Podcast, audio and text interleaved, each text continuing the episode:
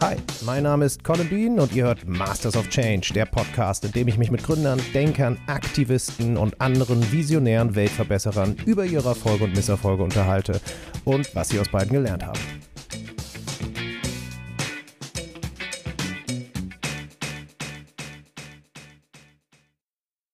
Meinem heutigen Gast wurde schon öfter vorgeworfen, ein bisschen verrückt zu sein. Und das liegt vor allen Dingen daran, dass es für ihr Leben so gar keine Blaupause gibt, da sie stets ihre eigenen Wege gegangen ist. Wege, vor denen andere vielleicht Angst hätten oder die nie zuvor erkundet wurden. Auf den ersten Blick finde ich es nachvollziehbar, von verrückt zu sprechen, wenn die Dinge plötzlich ganz anders als gewohnt verlaufen.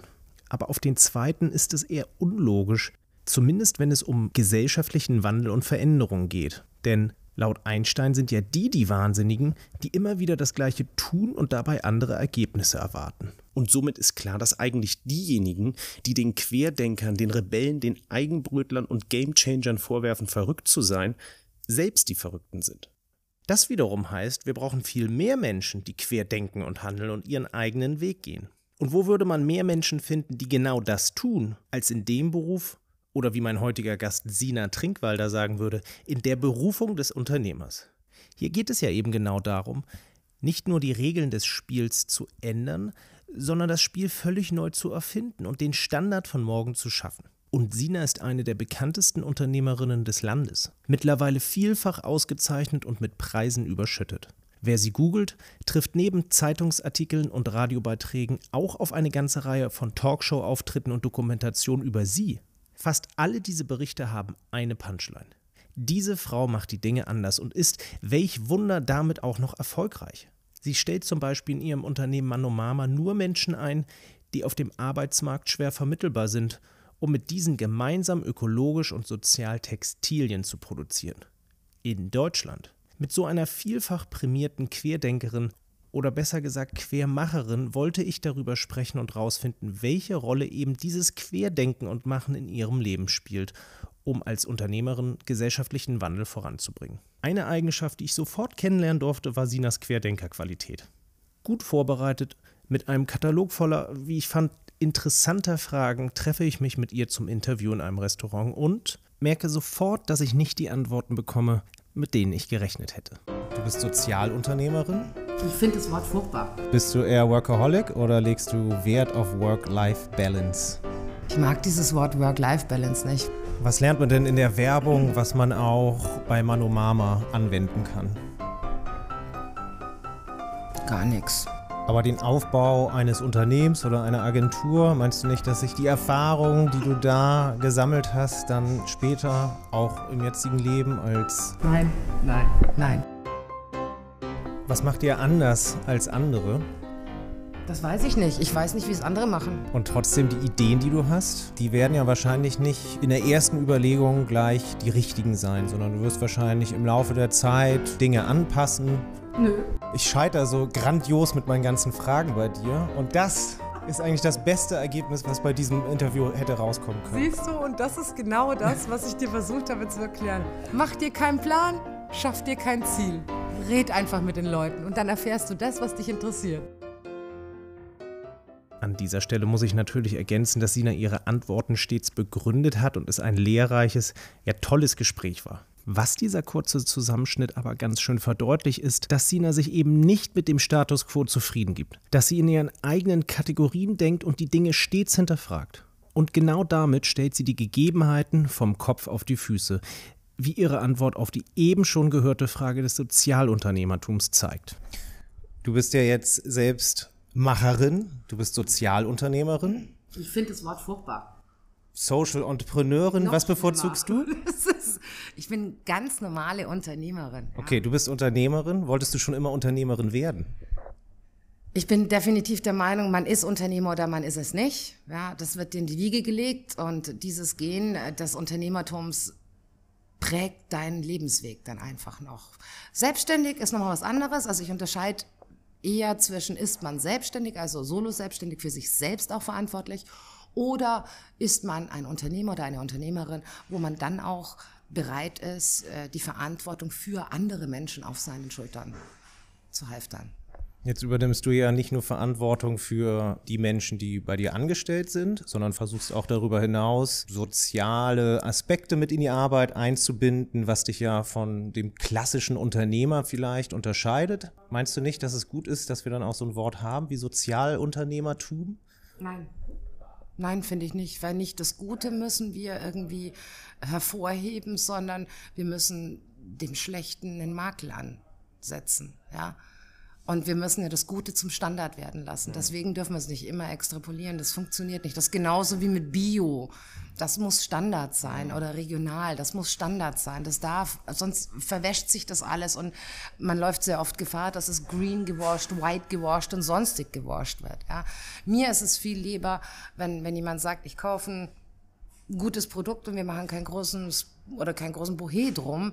Ähm, und wir pointen aber heraus, was schlechte Produkte sind. Ja? Also das ist, wir müssen, das ist der Beginn des Veränderns.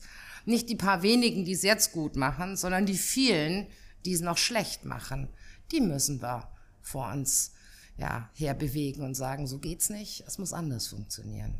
Gab es denn in deinem Leben irgendeinen Punkt, wo du persönlich gemerkt hast, ich will mich normal wirtschaften, sondern ich will mich dafür engagieren, dass wir was verändern, dass wir die Welt zu einem besseren Ort machen. Das wird ein spannendes Gespräch, weil in meinen Augen wirtschafte ich normal, ja, und gebe mich normal.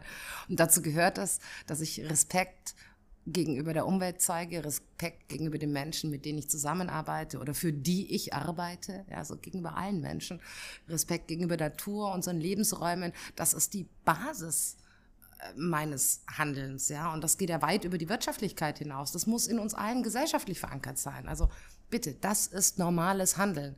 Alles andere ist unsozialer Raubbau. Und hattest du diese Mentalität schon immer? Ich, ich würde jetzt nicht sagen, dass ich der super Öko war, ähm, weil das auch eher erst später dazu kam. Es, es entwickelt sich ja, aber wenn es um Menschen geht, um Menschenliebe geht, sich um andere kümmern, war das, also ich kann mich beispielsweise super dran erinnern, da, das habe ich aber auch immer schon monetarisiert. Ich habe damit mein Taschengeld verdient mit acht, neun Jahren. Da habe ich Samstagvormittag auf dem Garagenplatz, wir hatten in so einer Reihenhaussiedlung gewohnt, kein Witz, da lachst du jetzt, da habe ich immer auf die anderen Kinder aufgepasst. Ja, während die in Eltern, deinem Alter? In meinem Alter. Nee, nicht in meinem Alter, die waren jünger, die waren zwischen vier und sieben, acht. Und da habe ich immer Rollschuhschule gemacht. Und da waren die mal zwei Stunden bei mir. Ich habe den Rollschuhfahren beigebracht und als die Eltern die wieder abgeholt haben, habe ich eine Mark bekommen. Naja, wenn das 20 Kinder waren, war das ein guter Samstag für mich.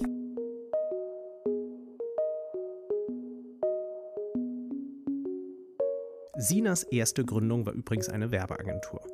Auf meine Frage hin, ob man was in der Werbung lernen kann, das einem auch im nächsten Unternehmensaufbau zugutekommt, sagt Sina eigentlich nicht. Zu unterschiedlich sind die Geschäftsmodelle zwischen digitaler Werbeagentur und analoger Textilproduktion.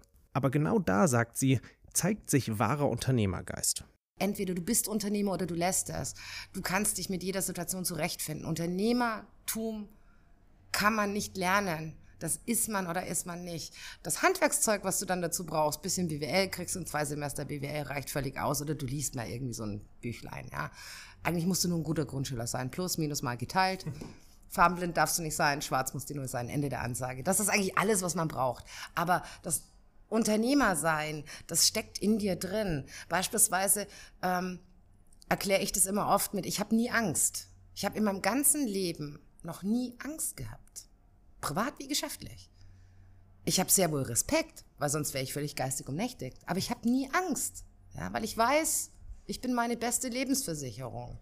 Und ich bin so gut meine Menschen, die mit mir zusammen den Weg gehen, zu motivieren und zu überzeugen, dass sie mir helfen, mir ihre Kraft geben. Ich sehe mich ja auch nicht als Arbeitgeber, sondern Arbeitskraftnehmer, ja, um etwaige Probleme zu lösen. Ja. Und das ist etwas, das kriegst du in die Wiege gelegt. Also ich halte nichts davon, wenn irgendwelche Menschen meinen, ah, morgen mache ich mal Unternehmertum, das finde ich super geil. Ja, das wird nichts. Das wird einfach nichts. Bei mir melden sich total viele Menschen, die sagen, du Sina, ich habe drei, vier total geile Ideen für ein super Startup, könnte ich dir die mal präsentieren? Dann sage ich, allein schon, wenn du drei, vier geile Ideen hast, dann war es das eigentlich schon. Weil entweder spürst du, dass eine so geil ist, dass du es jetzt machen musst und dann willst du mit mir gar nicht reden, oder drei, vier sind einfach scheiße und du wirst alle in den Sand setzen. Moin zusammen und bitte entschuldigt die kurze Unterbrechung. Wie ihr merkt, gibt es hier keine Werbung und auch sonst keine finanzielle Unterstützung für meine Arbeit. Deshalb würde ich mich mega über eine kleine Zuwendung freuen, zum Beispiel via PayPal, ganz einfach an colin-bean.web.de. Ich sag's nochmal, colin-bean.web.de. Ihr findet den Link auch in den Show Notes oder auf der Webseite mastersofchange.de. Und weiter geht's dass jemand, der mit neun Jahren als Rollschullehrerin sein Taschengeld verdient, keinen linearen Lebensweg einschlägt, überrascht mich nicht wirklich. Sina fängt bereits fünf Jahre nach ihrer Rollschulkarriere an, bei einer Zeitung zu arbeiten und übernimmt dort schnell die Leitung der Jugendredaktion. Das Abitur schafft sie, aber mit einem Schnitt von 3,4 sind die Überfliegerqualitäten noch nicht so offensichtlich wie heute. Während andere Jugendliche in ihrem Alter auf Partys gehen und Teenager-Idole anhimmeln, interessiert und engagiert sich Sina viel für Themen rund um Politik und Gesellschaft. Im Alter von 19 Jahren dann gründet sie die Werbeagentur. Nur, wie kommt man eigentlich dazu, direkt nach der Schule zu gründen? Das war eigentlich eine sehr prompte Entscheidung, weil ich habe mit 14 angefangen, in der Zeitung zu arbeiten und habe da vermeintlich schon recht schnell recht große Karriere gemacht, habe mit 15 die Jugendredaktion geleitet, neben meinem Gymnasium. 16, 17, 18 ging es dann weiter. Mit dem Abitur war für mich die Frage einfach, ähm, ja, ich will Karriere machen, wie jeder junge Mensch. Und das hätte geheißen in der Zeitung, entweder zur FAZ ins Feuilleton, da war ich einfach ja, zu unbelesen zum damaligen Zeitpunkt, oder dann, was weiß ich, nach Berlin zur Bild. Ich mag beides nicht so, weder Berlin noch die Bild. Und so habe ich letzten Endes nur die Seite gewechselt. Ich habe gesagt, ich liebe Kommunikation, ich mag Menschen, ich mag mit Menschen was machen, ich mag über sie berichten, ich mag über sie schreiben. Dann mache ich es halt für Unternehmen. Dann bin ich am Tag nach meinem Abiturzeugnis oder nachdem ich das Abiturzeugnis bekommen habe, ich am nächsten Tag zum Einwohnermeldeamt, damals musste man noch dorthin, und habe mir einen Gewerbeschein geholt. Und das war dann der Beginn der Agentur. Fertig, Thema erledigt. Wo habt ihr eure ersten Kunden hergekriegt? die ersten Kunden, das war total lustig. Ähm, die habe ich, also meine, meine allerersten Kunden habe ich dadurch bekommen, weil ich parallel ja auch immer schon grafisch sehr viel gemacht habe. Einfach, also ich habe den riesen Vorteil, dass ich Autodidakt bin. Ja. Und ähm, dann hat ein Freund von mir, der Architekt ist, erzählt, boah, der will ein Wohnungsvermieter, möchte seine Pläne digitalisiert haben und der spinnt ja, der will nicht mehr zahlen als 150 Mark pro Wohnung. Und ich habe das hochgerechnet und denke mir, boah, 1000 Wohnungen, 150 Mark, gar nicht mal so schlecht. Nee, nee, ich bin Architekt, hat er gesagt. Also unter 2000 Mark mache ich da nichts pro Plan. Ja, dann bin ich kackdreist zu dem Wohnungsbesitzer hin und habe gesagt, pass auf, ich mache euch das nicht nur für 150 Mark, ich mache euch das für 100 Mark. Und dann hat er mir ähm, irgendwie 28 Pläne geschickt und gesagt, die sind eigentlich alle baugleich. Das war ein super Schnitt, das war mein Startkapital. Und damit ähm, hat sich das in der Branche sehr schnell rumgesprochen, dass ich sehr zuverlässig bin und kreative Lösungen finde. Und dann wuchs es zusammen. Ich habe dann meinen damaligen Mann kennengelernt, der eine Netzwerkfirma hatte. Dann haben wir es zusammengeschmissen, dann haben wir die ersten Online-Shops gebaut. Und, und so ist relativ schnell aus einer kleinen Klitsche ein ziemlich großes Unternehmen geworden. Ja. Wie lange warst du da? In der Agentur. In der Agentur bin ich heute noch. Ja? Also die gehört mir nach wie vor noch mit, wie damals, und äh, bin immer noch Geschäftsführer. Also von dem her muss ich auch mal ein bisschen schmunzeln, wenn dann beispielsweise Leute, wenn ich über Digitalisierung spreche oder äh, mir da so meine Gedanken auch, wie jetzt in dem neuen Buch mache, die dann sagen, was hat die denn überhaupt eine Ahnung? Die twittert doch nur. Nee, Leute, seit 20 Jahren führe ich eine nicht unerheblich erfolgreiche Digitalisierungsagentur. Ich denke, spätestens jetzt ist klar, dass Sina sich nur schwer in irgendeine Schublade ordnen lässt. Nur weil die Mehrheit etwas als gegeben ansieht oder manche Dinge ebenso gemacht werden, heißt das noch lange nicht, man müsse sie genauso machen. Originalität statt Konformität. So oder so ähnlich ließe sich ein grundsätzliches Handlungsprinzip von Sina beschreiben. Aber gehört dazu auch, die Regeln des Spiels hin und wieder zu brechen? Was meinst du, welche Rolle spielen Regeln und Konformität in deinem Leben? Beziehungsweise vielleicht auch Regeln brechen, Dinge anders machen? Also erstmal bin ich ein großer Fan von Regeln von Rahmenbedingungen, von ähm, ja, doch von, von, von einer Liste von Bestimmungen, wie wir miteinander umgehen. Und das muss auch gemeinschaftlich committed sein. Ja. Ähm, wovon ich überhaupt kein Freund bin, ist, wenn irgendwann mal irgendjemand irgendetwas beschlossen hat oder wissenschaftlich heraus, das sind mir die allerliebsten Wissenschaftler. Nein, so schlimm finde ich sie nicht, aber ähm, es zeigt sich halt sehr oft, dass die Wissenschaft nicht viel mit der Realität zu tun hat, ja, weil auch jeder in der Wissenschaft mir erzählt hat, sowas wie meine Mama funktioniert nicht. Ich weiß nicht, wie viele Betriebswirtschaftsprofessoren mir das erzählt haben, ja, und ich habe sie eines Besseren belehrt. Warum? Weil ich einfach nicht bereit bin, diese Denkmuster, und darum geht's. Es hat nichts mit Regeln zu tun. Denkmuster, die sowas von hart eingefahren sind mittlerweile, und der Scheiß wird ja nach wie vor an Universitäten gelehrt, ja, dass wir hier nicht einfach mal die Geschichte in Frage stellen sagen, okay, nur weil jetzt einer irgendwann mal entdeckt hat, so ist es, muss es ja noch lange nicht so sein. Oder noch schlimmer, das geht nicht. Für mich ist diese Aussage, das geht nicht, nicht die Grenze, dass es nicht geht, keine physische Grenze oder physikalische Grenze, sondern das ist schlichtweg die Limitierung dessen, der es sagt. Und alles ist ein Versuch wert. Es funktioniert nicht alles, aber alles ist ein Versuch wert. Also die politisch oft gepriesene Alternativlosigkeit spornt dich eher an? Es gibt keine Alternativlosigkeit. Ja? Es gibt nur äh, vielleicht Wege, die wir A noch nicht kennen und einfach mal gehen müssen und gucken mit der dicken Machete, ob wir uns das Ding freischlagen können. Oder B, Wege, die wir kennen, die uns nicht schmecken. Aber es gibt keine Alternativlosigkeit.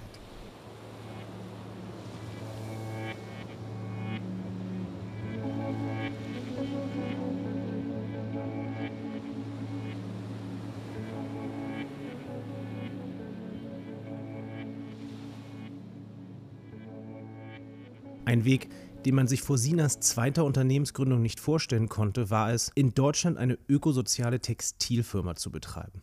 Und das auch noch mit Menschen, die der Arbeitsmarkt kaum noch haben will. Es ist ja schon mehrfach angeklungen, dass bei Sinas unternehmerischem Engagement immer der Mensch im Mittelpunkt steht. Frei nach dem Motto, die Wirtschaft ist für den Menschen da und nicht der Mensch für die Wirtschaft.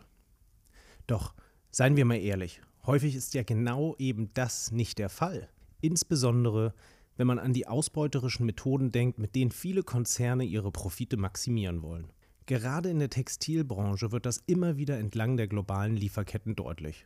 Eine Entwicklung, die 2013 einen traurigen Höhepunkt erreichte, als in Bangladesch über 1100 Menschen beim Einsturz der Nähfabrik Rana Plaza starben. Abgesehen von den unmenschlichen Arbeitsbedingungen, von denen immer wieder zu hören ist, sind sich viele Konsumenten gar nicht darüber bewusst, dass die Mode- und Textilindustrie die zweitumweltschädlichste von allen ist. Grund dafür sind die komplexen Wertschöpfungsketten, die in Produktion und Transport zu hohen CO2-Emissionen führen. Zum Beispiel ist eine Jeans 50.000 Kilometer gereist, bis sie bei uns in den Läden ist. Aber auch die großen Wassermengen, die es für die Verarbeitung der Rohstoffe braucht, tragen einen Teil dazu bei. Ein Baumwoll-T-Shirt zum Beispiel benötigt 2700 Liter Wasser, bis es fertig ist. Durch das Färben der Stoffe kann es außerdem schnell zu Verschmutzung von Grundwasser kommen. Ganz zu schweigen von den riesigen Bergen an Textilmüll, die jedes Jahr anfallen. Mit der Gründung von Manomama will Sina zeigen, dass man nicht all diese Probleme hinnehmen muss oder sie sogar verstärken muss. Bis auf die Baumwolle, die in Deutschland nicht wächst, geschehen bei Manomama alle Prozesse in Deutschland. Das war ein Plan, den viele für völlig wahnsinnig hielten, als Sina davon erzählte. Aber ihr ist klar, dass es klappen kann, ja sogar klappen muss. Woher wusstest du, dass Manomama funktionieren kann? Weil ich es weiß, weil ich Unternehmer bin. Das ist ja genau der Punkt. Gegen alle Widerstände, selbst meine besten Freunde haben gesagt, hör auf mit der Scheiße. Wenn du weißt, dass das funktioniert, dann machst du das. Das ist eine absolute Überzeugung davon, dass die Vision stark genug ist, von dir alles abzufordern. Und das tut eine Vision auch. Ja, also wenn ich beispielsweise an Mano Mama denke, ich habe meine Gesundheit aufgegeben, ja, die ist total in den Keller gefahren. Ich habe äh, meine Figur aufgegeben und mich verdoppelt. Meine Ehe ist dem Ganzen zum Opfer gefallen. Also da musst du dir vorher so sicher sein, dass du das auch alles verknusen kannst, ohne dann irgendwie mit einem Volldepri in der Ecke zu landen. Wieso kam der Umbruch? Wieso von der Werbeagentur zu Manomama? Naja, weil ich generell, ich habe einen Sohnemann bekommen und dann verändert sich sowieso schon mal deine ganze grundlegende Ausrichtung und äh, dann auch wieder eine Begegnung mit einem Obdachlosen, der mich wirklich radikal umgeändert hat.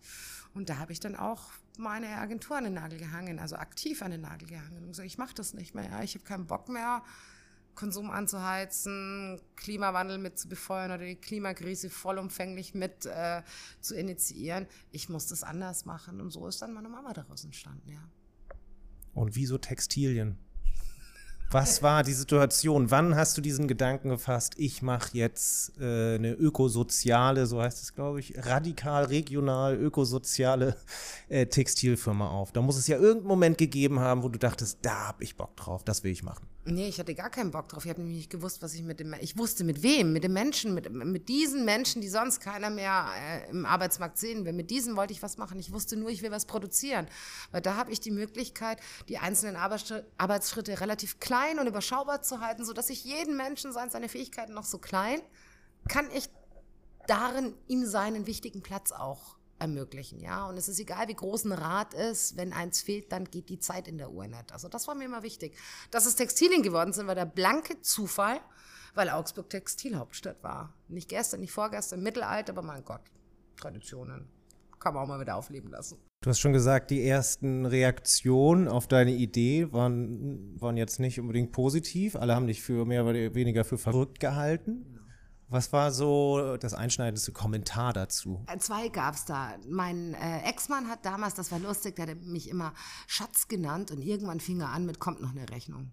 Ja, das war wirklich lustig. Das zweite wirklich einschneidendste Erlebnis war, da hatten wir damals einen Fernsehbericht gedreht weil meine Mama ja auch ziemlich schnell ziemlich Furore gemacht hat. Klar, weil wer ist denn schon so bescheuert, in der toten Branche, inmitten der Finanzkrise mit lauter Leuten, die keiner mehr braucht, eine Firma zu gründen wo dann einer meiner Partner in der Lieferkette interviewt wurde. Und der kam danach zu mir und hat gesagt, Sina, verzeih mir, verzeih mir, ich habe was Böses gesagt. Dann sage ich, was hast du denn gesagt? Ich habe gesagt, das ist ein Kamikaze-Flug, was die Sina da macht. Dann sage ich, du, solange du mit mir mitfliegst, kann uns nichts passieren. Das ist ein Zweisitzer. Ja, ja, ich flieg schon mit. Ja, das war total lustig. Heute, zehn Jahre später, äh, Millionen Meter Textilien ähm, abgewoben für mich, lachen wir darüber, ja. Aber es ist, man muss natürlich auch wissen, gerade die Branche ist so eine gebeutelte in Deutschland, die wirklich nicht mehr nicht mehr benötigt wird ja, und die auch nicht mehr respektiert wird. Und wir müssen uns, wir Textiler in Deutschland müssen uns permanent mal anhören, ja, äh, wieso macht ihr es nicht billig in Bangladesch? Ja, weil das eben genau nicht unser Ansatz ist. Ja, aber die in Bangladesch müssen doch auch Arbeit haben. Ja, aber es ist nicht sinnvoll, wenn von den vier Millionen Bengalen dreieinhalb für unseren Konsum nähen. Ja, weil das ist nicht menschenfreundlich, eine Monokultur. Ja, also wir finden tausend Ausreden als Konsument, warum es besser ist, weiter billig zu konsumieren, als vielleicht einen anderen Weg zu gehen. Und ähm, das war wirklich für mich ein einschneidendes Erlebnis, aber schwamm drüber. Da, damit musst du eben, das musst du abkönnen, ja. Also wenn selbst dein, dein Partner, den du seit äh, zehn Jahren an deiner Seite hast, deine engsten Freunde sagen, du hast einen völligen Dachschaden, mach das Fenster auf, schmeiß das Geld raus, dann findet es einer, ist es besser. Wenn in allen, so war das, ja, wenn in allen Stellen, wirklich in allen Stellen, jeder sagt, beispielsweise das Arbeitsamt damals, natürlich habe ich auch versucht, äh, Unterstützung vom Arbeitsamt zu bekommen. Ey, die haben nicht meinen Telefonhörer abgenommen. Dann habe ich in E-Mails geschrieben und gesagt, ich würde gern 30, 40 Leute von euch abnehmen. Ja, natürlich, dem den Vogel gezeigt. Ja. Heute, wir machen jetzt seit vier Wochen ein neues Referenzprojekt. Heute machen wir Pilotprojekte für Deutschland. Ja. Damals haben die mich mit dem Arsch nicht angeguckt, weil die das alle nicht ernst genommen haben.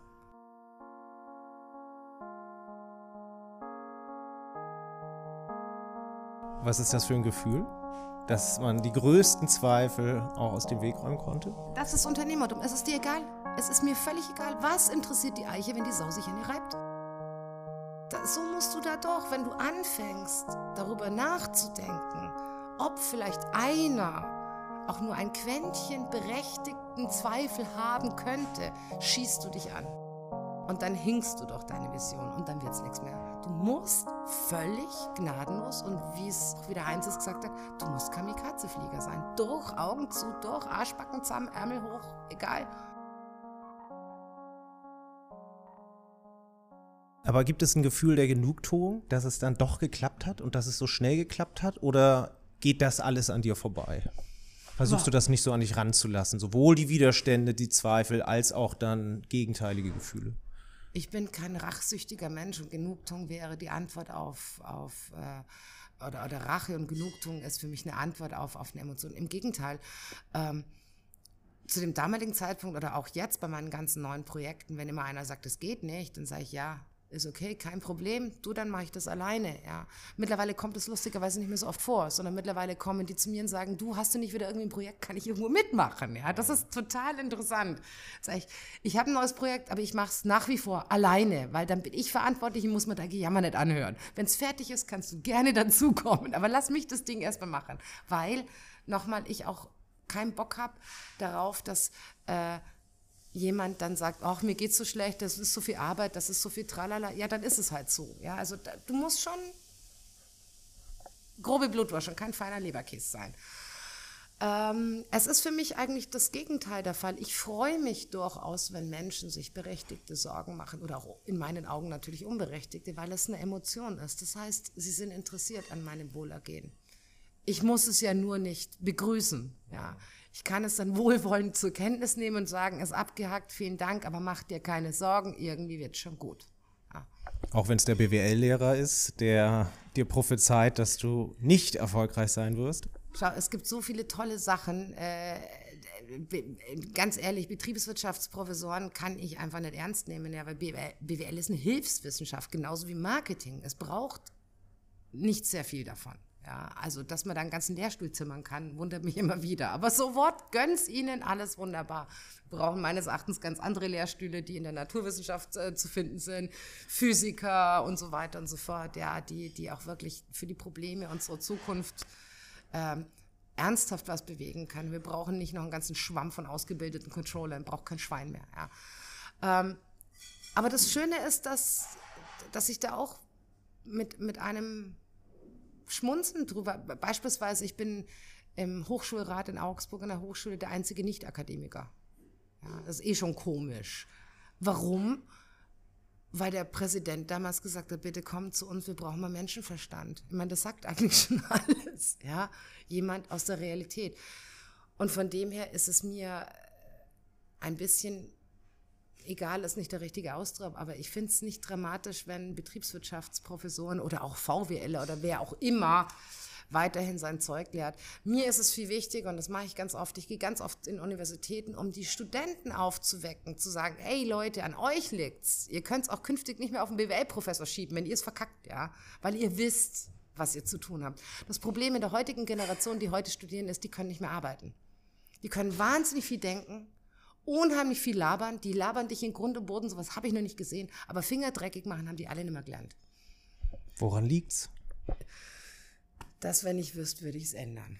Also vielleicht liegt es daran, dass ähm, denen schon ganz schön viel Komfort geboten wird in der Ausbildung. Ja, also es muss nicht jeder mein Lebenswerdegang haben, aber also ich habe während meines Studiums gearbeitet nebenher ähm, ich bezog keine 1000 Euro, 20 Quadratmeter Concierge Service Apartment. Ja, das ist, haben die jetzt bei uns in Augsburg gebaut. Die sind alle vermietet für Studis. Mit Waschen und Putzen inklusive, damit sie sich vollumfänglich aufs Studium konzentrieren können. Jetzt sind ja die Inhalte viel einfacher als früher. Ja, man hat es ein bisschen nach unten gezogen, damit wir mehr Abschlussquote erreichen. Also ähm, mir fehlt da deutlich deutlich das machen. Mir geht auch das Labern, das kann ich echt ganz offen sagen, tierisch auf den Sack. Ja, also Präzis und PowerPoint, das Ding ist vorbei. Also für mehr Aktion im Studium. Generell mehr Aktion. Ja, das ist, ich, ich finde es ich find's furchtbar, wenn junge Menschen, und zwar in der Phase, wo sie auch physisch die meiste Kraft haben, ihre Zeit mit Labern verbringen und rumdiskutieren. Ich kann das als Retro Retrospektive sagen, ich bin jetzt 41. Ich glaube, heute zehn Jahre später würde ich rein physisch den Aufbau von Manu Mama nicht mehr in der Form hinkriegen. Ja, weil vor zehn Jahren hat es mich dann schon rausgehauen. Vier Wochen. Heute würde ich das einfach von der Kraft her, von der physischen Kraft nicht mehr schaffen. Und wenn ich dann sehe, dass junge Leute erstmal bis 30 umeinander studieren und sich totlabern, ja, dann da ist so viel Kraft schon verloren gegangen, die unwiderruflich ist. Mhm. Die sollen machen, lieber einmal mehr auf die Schnauze fallen, alles nicht so schlimm, als dass man sich in Meetings tot diskutiert. Moin zusammen und bitte entschuldigt die kurze Unterbrechung. Wie ihr merkt, gibt es hier keine Werbung und auch sonst keine finanzielle Unterstützung für meine Arbeit. Deshalb würde ich mich mega über eine kleine Zuwendung freuen, zum Beispiel via PayPal ganz einfach an colin-bean.web.de. Ich sag's nochmal, colin-bean.web.de. Ihr findet den Link auch in den Show Notes oder auf der Webseite mastersofchange.de. Und weiter geht's. Jetzt haben wir ja über Zweifler vor allem geredet. Gab es denn auch große Unterstützerinnen, Unterstützer, wo du jetzt rückblickend sagen würdest, ohne diese Menschen hätte ich das nicht geschafft, Mano Mama zu dem zu machen, was es heute ist? Also ganz am Anfang mit Sicherheit nicht, weil wie gesagt, da stand ich echt ganz allein äh, auf weiter Flur da. Aber dann natürlich von Tag eins, als äh, Mano Mama aus den Angeln gehoben wurde, jede einzelne Lady und jeder einzelne Gentleman. Ohne die gäbe es Mano Mama nicht, weil wir alle zusammen sind Mano Mama. Ja. Und wir haben Mano Mama zu dem gemacht, was wir wollen, dass es heute ist. So muss man es sagen, ja. Was waren da so die ersten Aufträge? Also gab es da so den, den einen entscheidenden Auftrag, den ihr bekommen konntet, wo du gemerkt hast, okay, das Ding rollt?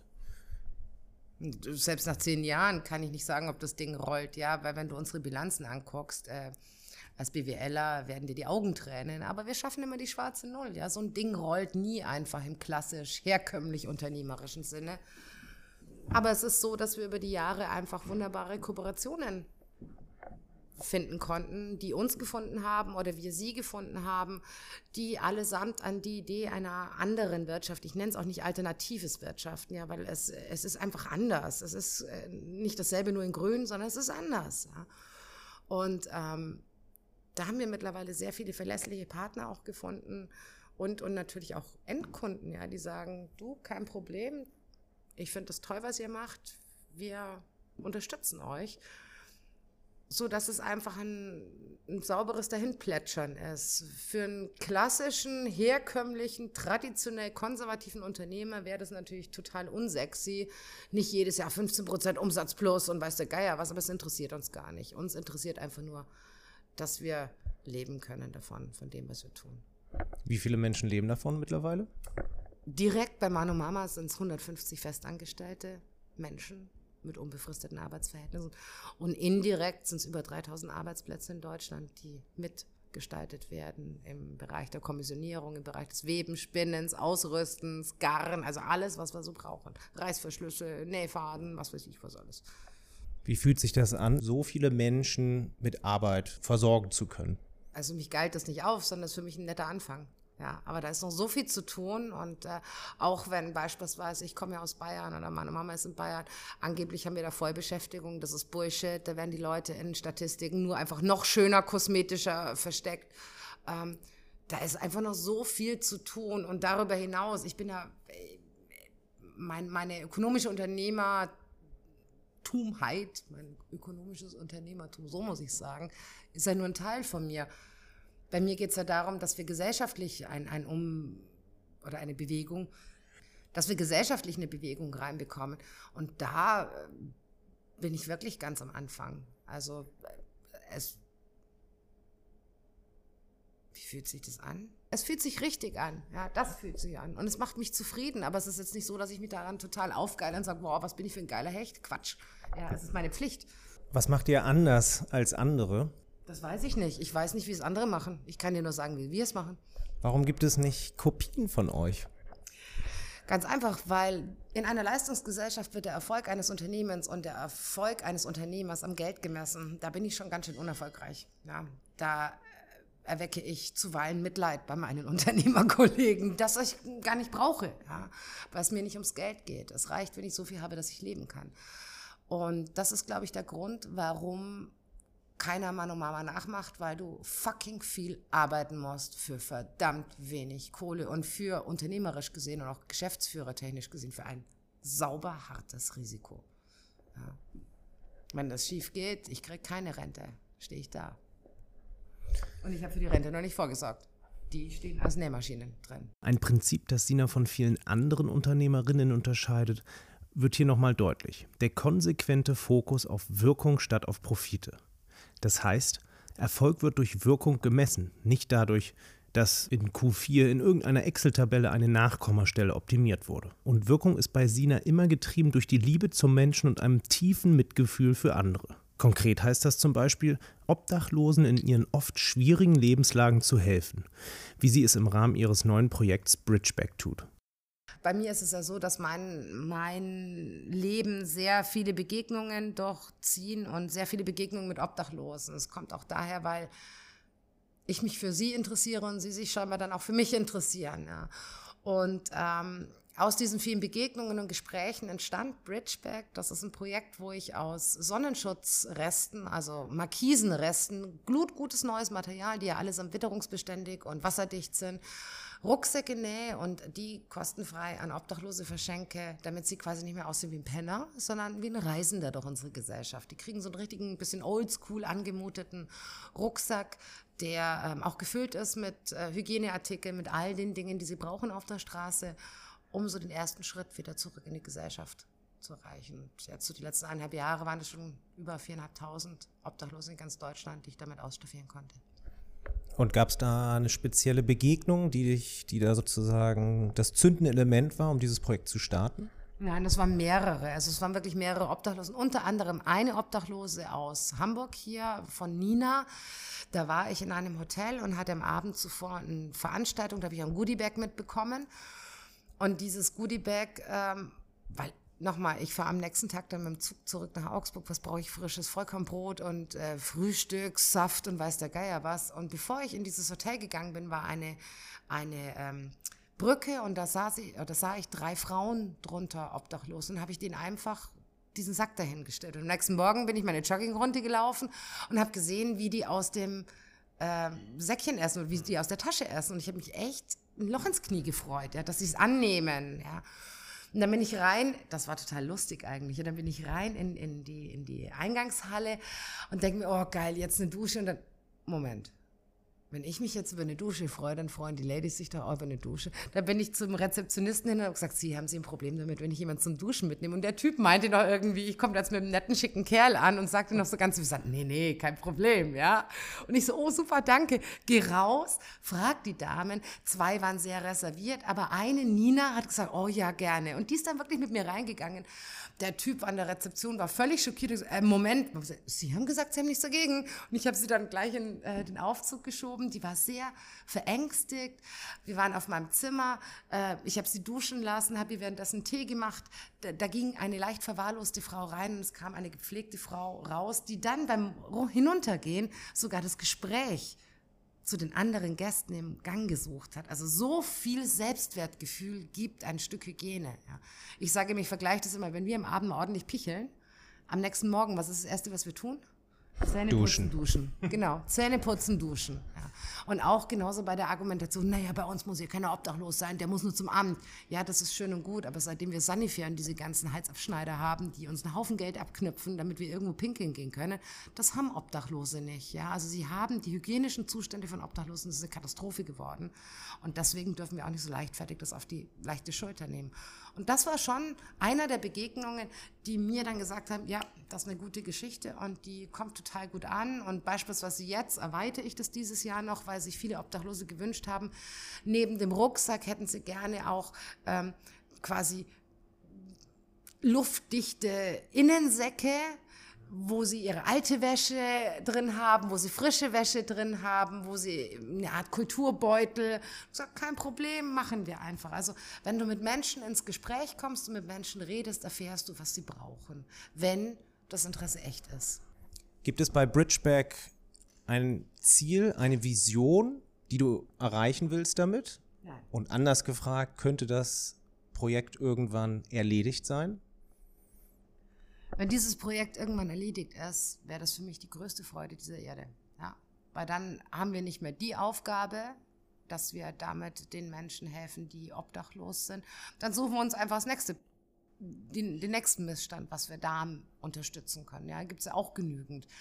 Von dem her wäre das wirklich das Schönste, wenn ich sagen könnte, es gibt keine Obdachlosen mehr in Deutschland. Bridgeback muss da nicht mehr helfen. Okay, an dieser Stelle muss ich noch mal kurz einhaken, denn Sina wird gleich einmal mehr meine persönliche Weltanschauung auf den Kopf stellen.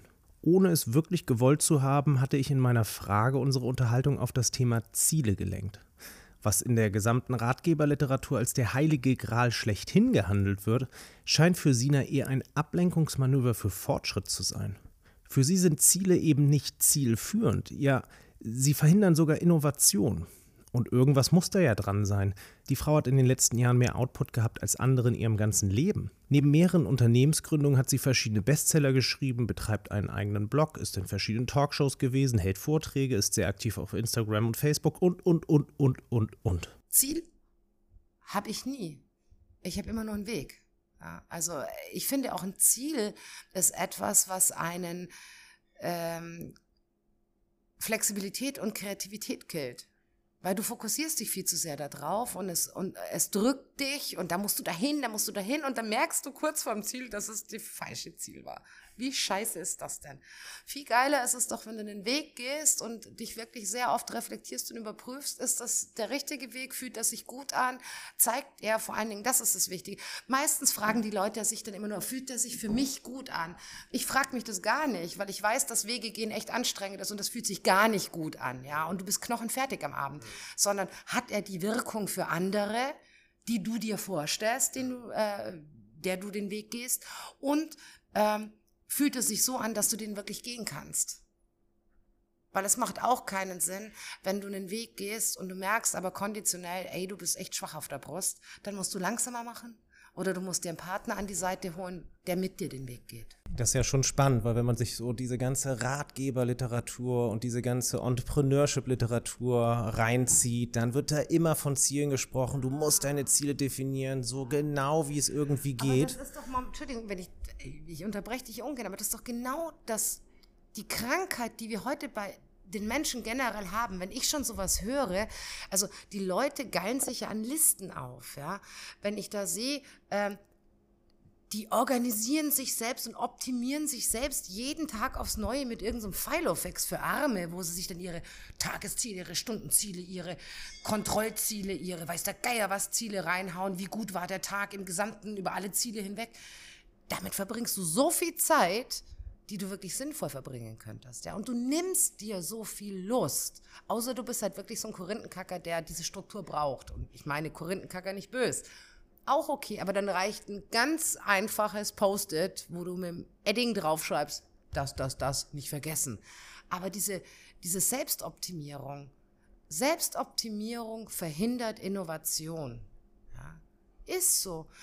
Du brauchst Verschwendung, du brauchst Luft zum Atmen, um neu denken zu können. Du denkst wie soll man denn neu denken können in starren Rastern? Das ist Bullshit, ja. Und ich kenne übrigens auch keinen, der irgendein Startup gemacht hat, was nicht ein Copycat war, der gleichzeitig sich permanent am Selbstoptimieren war. Naja, der optimiert sein Unternehmen ne? oder seine Vision. Ja, oder sich selbst. Ja, das ist aber nicht seine Vision. Copycat ist nicht seine Vision. Das ist die Vision eines anderen, die ich eindeutsche oder kopiere. Und trotzdem, du sagst, es geht dir um den Weg, ja. nicht um das Ziel. Ja. Wie stellst du denn fest, dass du auf dem richtigen Weg bist? Indem ich das über die Wirkung abprüfe. Generell, das muss man auch mal so sehen. Ob die Dinge, die ich mache, ob der Weg der richtige ist, weiß ich nicht heute und weiß ich nicht morgen, das weiß ich in 50 Jahren. Die Geduld müssen wir schon aufbringen. Aber ich kann anhand der Wirkung gegenüber den anderen oder die anderen abfragen, wie oder einfach auch nur sie beobachten. Wie reagieren sie darauf, ob das der richtige Weg ist? Ja. Und dann nach bestem Wissen und Gewissen, Nase und Bauchgefühl entscheiden. Und nochmal, ob das der richtige war. Ich finde es eh äh, verwegen und vermessen zu sagen, ja, das ist der richtige Weg. Das sage ich dir, wenn wir uns in 40 Jahren wieder treffen. Auch auf meine Frage, wie Sina neue Geschäftsideen umsetzt, gibt sie eine eher unkonventionelle Antwort. Wer mit modernem Gründungsmanagement vertraut ist, für den gehören Begriffe wie Agile Development, Pivoting, Value Proposition Design oder Customer Development zum Standardrepertoire. Sie alle vereint die Überzeugung, dass man ein Unternehmen eben nicht gründet, indem man eine Reihe von Vermutungen und Hypothesen zusammenschreibt und das dann Businessplan nennt, um diese auch umzusetzen. Die Gefahr, dass man bei zu vielen Annahmen falsch liegt und scheitert, ist einfach zu groß. Daher hat sich in den letzten Jahren ein Ansatz der Unternehmensgründung etabliert, der eher einem wissenschaftlichen Ansatz folgt, bei dem versucht wird, eine Annahme meiner Geschäftsidee nach der anderen als wahr oder als falsch zu bewerten. Das passiert, indem man zum Beispiel von Beginn an mit potenziellen Kunden spricht und sie in den Entwicklungsprozess einbezieht. Denn die wissen ja am besten, was sie kaufen würden und was nicht. Im Laufe eines solchen Vorgehens wird eine Idee so immer wieder angepasst und verfeinert, bis am Ende etwas rauskommt, das wirklich funktioniert. Das kann auch mal was ganz anderes sein, als ursprünglich geplant war. Die Ideen, die du hast, die werden ja wahrscheinlich nicht in der ersten Überlegung gleich die richtigen sein, sondern du wirst wahrscheinlich im Laufe der Zeit Dinge anpassen. Nö. Nein. Das heißt, du hast eine Idee und du setzt sie immer genau so, wie ja. du sie dir vorstellst, setzt du sie auch um. Ich habe eine Idee und ich setze sie eins zu eins so um. Und, da, und das ist, wir kommen wieder aufs Unternehmertum. Du bist dir selbst die größte Sicherheit. Du weißt, dass das, was du jetzt denkst, sinnvoll ist und dass du das so machen willst. Du fängst dich an zu zaudern und zu zweifeln und nochmal zu überprüfen. Nein, machen oder lassen. Lieber machen, scheiter, wieder aufstehen, weitermachen. Ich bewundere Sina für ihre furchtlose Art und Risikobereitschaft, in die Zukunft zu schreiten. Kombiniert mit ihrer auffälligen Frohnatur und dem ansteckenden Optimismus wird deutlich, wieso der Titel ihres neuen Buchs ist, wie er ist. Du schreibst ja in deinem neuen Buch, es hat auch den Titel, Die Zukunft ist ein guter Ort. Glaubst du denn, dass wir es schaffen, die bald 10 Milliarden Menschen auf diesem Planeten, für die ein Leben in Wohlstand und Würde zu organisieren und das innerhalb der planetarischen Grenzen, also innerhalb dessen, was uns die Erde zur Verfügung stellt? Ganz kurze Antwort, ja, natürlich glaube ich das. Sonst würde ich nicht jeden Tag aufstehen und mich engagieren, um äh, die Weichen mitstellen zu können und mitgestalten zu können, dass ich sage es jetzt mal ganz plakativ, wir vielleicht die Handbremse ziehen können, unsere Generation, damit unsere Kinder die Kurve kriegen. Ja. Ich glaube da ganz, ganz fest daran. Wobei wir uns auch generell davon verabschieden müssen, dass wir beispielsweise den Wohlstand, den wir in einer ausentwickelten Demokratie wie der unseren haben oder in einer, in einer entkapitalistischen äh, Demokratie und Gesellschaft, dass dieser Wohlstand auch äh, die Norm sein muss für jeden anderen Wohlstand auf dieser Welt. Das ist völliger Quatsch. Ja. Ich bin oft in Afrika, die haben gar keinen Bock auf den Wohlstand, den wir in der Form haben. Oder viele haben dort gar keinen Bock. Man muss auch ganz fair sagen, 10 Milliarden oder jetzt auch, äh, was weiß ich, knapp 8 Milliarden Menschen auf den Wohlstand zu hieven, so wie wir ihn leben, und zwar über jeglichem Maß, ja, in jeglicher überzogener Freiheit, das würde die Erde nicht aushalten. Also heißt es für uns ganz klar, einen deutlichen Schritt zurückgehen, damit wir den anderen zumindest auch etwas mehr zugestehen können. Was meinst du, wie das funktionieren kann, dass die Menschen begreifen, den Gürtel auch mal enger zu schnallen? wenn wir ehrlich sind, haben sie längst begriffen, dass wir den Gürtel enger schnallen müssen. Ja? Also ich finde es auch ganz, ganz furchtbar. Ich bin ja in vielen, äh, ja, wie nennt man das, vielen Engagements unterwegs und da höre ich selbst zehn Jahre später immer noch, oh, das ist ein super Thema, du, da müssen wir mal einen Arbeitskreis machen, da müssen wir mal drüber diskutieren, da sollten wir vielleicht mal reden drüber. Leute, wir haben jetzt echt lang genug gelabert, ich kann es auch nicht mehr hören, wir müssen es machen, ja.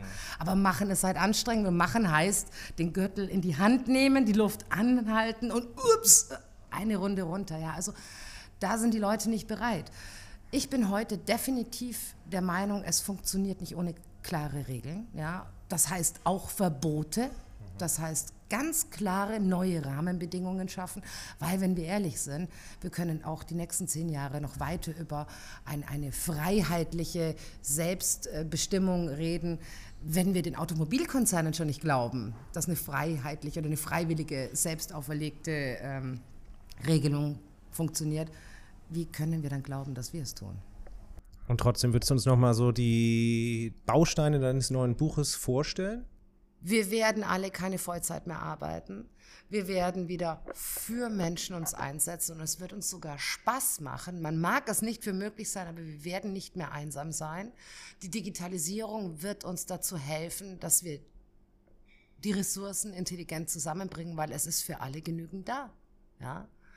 Ähm, und noch viele andere tolle Sachen. Also ganz ehrlich, ohne Scheiß, das Tollste war, als ich meinem Partner das Manuskript zum Lesen gegeben habe, kam der völlig schockiert nach drei Stunden aus dem Wohnzimmer wieder raus, knallt mir das Manuskript hin und sagt, du glaubst, was du schreibst, gell? Und dann sage ich, Schatz, ich glaube nicht nur, was ich schreibe, ich weiß, dass es funktioniert. Ich bin mir ganz sicher, wir brauchen nur ganz viele Leute, die das mitmachen. Also lesen, mitmachen, mitmachen, mitmachen, mitmachen, mitmachen.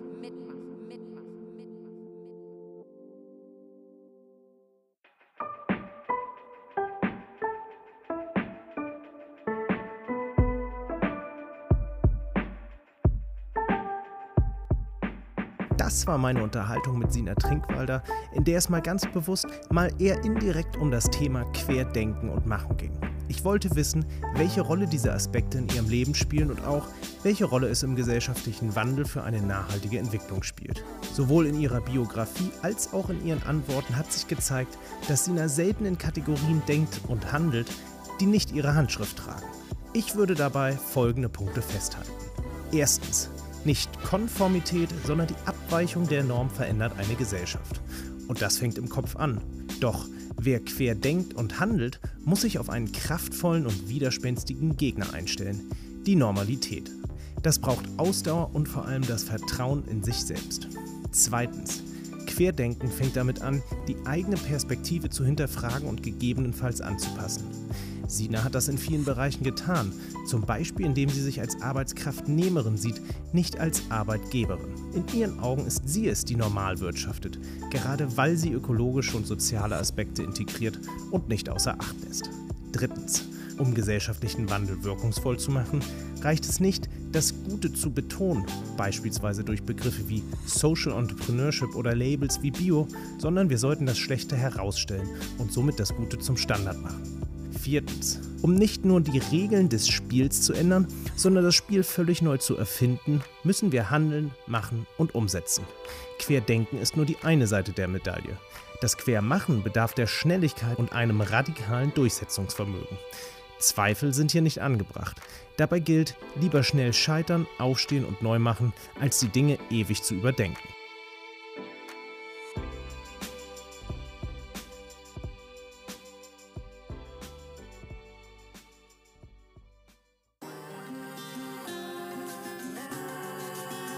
Das fasst die heutige Folge von Masters of Change zusammen. Wer mehr über Sina erfahren möchte, dem empfehle ich die BR-Reportage Lebenslinien, den Film Fair Traders oder ihr aktuelles Buch Die Zukunft ist ein guter Ort.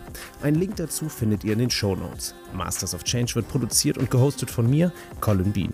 Die Musik für die heutige Folge stammt von Au Rue, Emily A. Sprague, Kevin McLeod, Lish Grooves, Silent Partner, Otis McDonald und Bad Snacks. Wenn euch Masters of Change gefällt, dann gebt mir ein entsprechendes Review und oder abonniert den Podcast.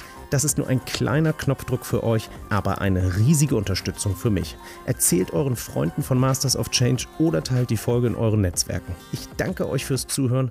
Bis zur nächsten Folge.